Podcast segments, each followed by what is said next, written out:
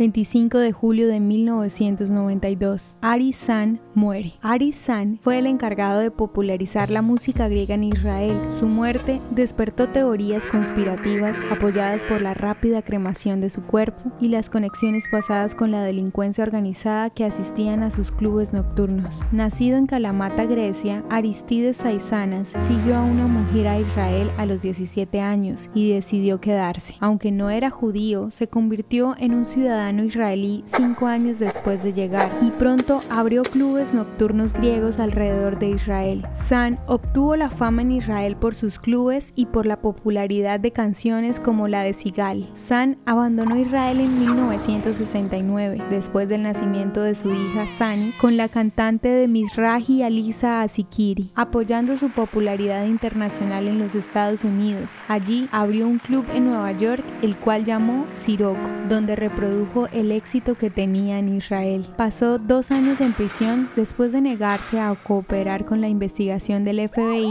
acerca de tráfico de drogas y delincuencia organizada. Finalmente se mudó a Hungría en 1992, donde murió repentinamente a los 52 años mientras vivía en Budapest.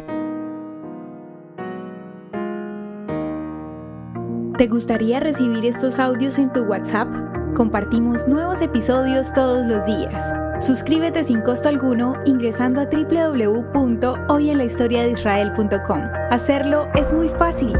También puedes encontrarnos como arroba hoy en la historia de Israel en Instagram, Facebook, Spotify y otras plataformas digitales. Comparte este audio para que otros conozcan más acerca de Israel.